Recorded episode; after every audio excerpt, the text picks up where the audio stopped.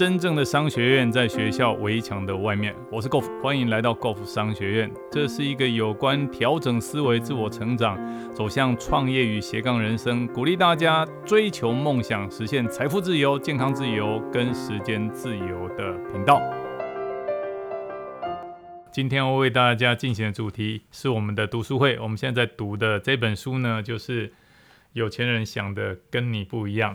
那么今天来到我们的致富法则第十则，钱在它能发挥效用的地方实在是太重要了，而在它不能发挥作用的地方，它就完全不重要了。其实我们有时候会听到有人讲说，钱呐是身外之物，一点都不重要。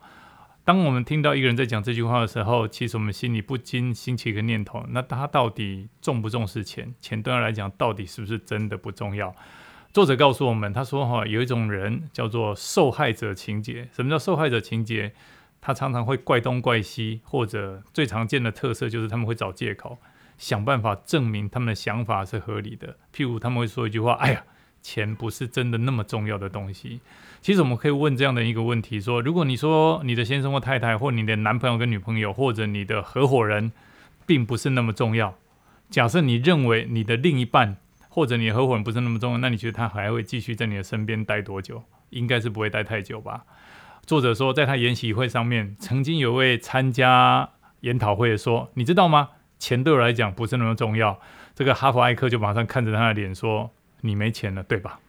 他通常会先低头看自己的脚，非常软弱的说：“嗯，我现在是遇到一些钱的挑战。不过，不过，这时候作者打断他们说。”不，不只是现在而已。你从过去到现在一直都没钱，一直处在财务有状况的哦，或者濒临破产的边缘，对不对？这个时候，他们通常会点头表示同意。他们会神色很难过的回到原本的座位上，准备听接下来的演讲，因为他们终于发现，他们自己这样的信念为他们人生带来很糟糕的财务上的影响。他们有可能会穷到家徒四壁。如果你自己觉得一台脚踏车不重要，你会要它吗？当然不不重要，当然不会了。如果养一只鹦鹉来当宠物对你来说不重要，你会养它吗？当然不会。同样的，如果你认为钱不重要，那你根本不可能会拥有太多的钱。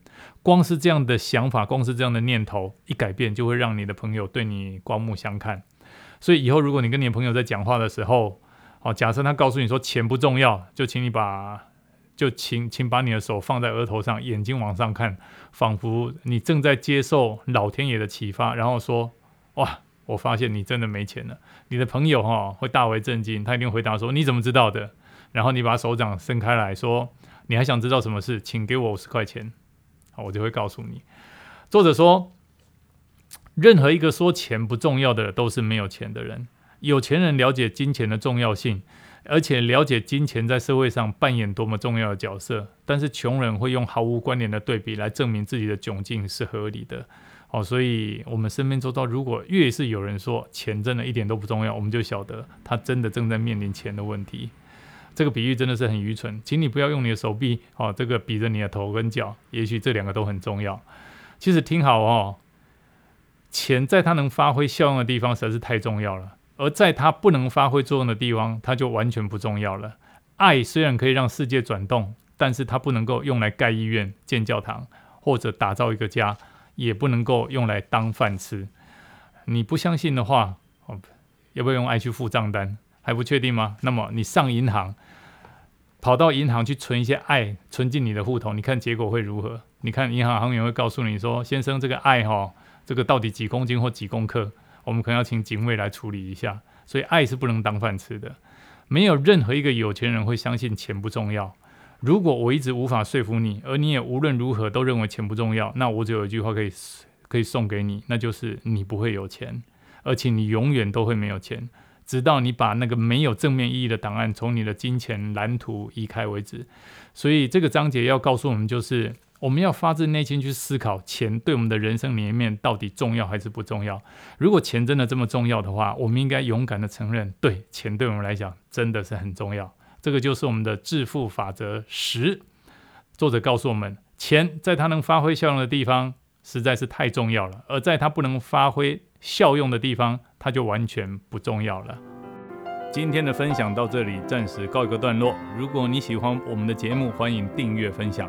如果你对我们的内容有任何的问题，欢迎留言，我们一起讨论，共同成长。假设你对于如何创业、如何斜杠人生、如何增加额外的收入，想知道更清楚、更具体的做法，欢迎点击下方的链接并填写表单，我们会尽快的与您联络。今天的节目到这边告个段落，我们下次再见，拜拜。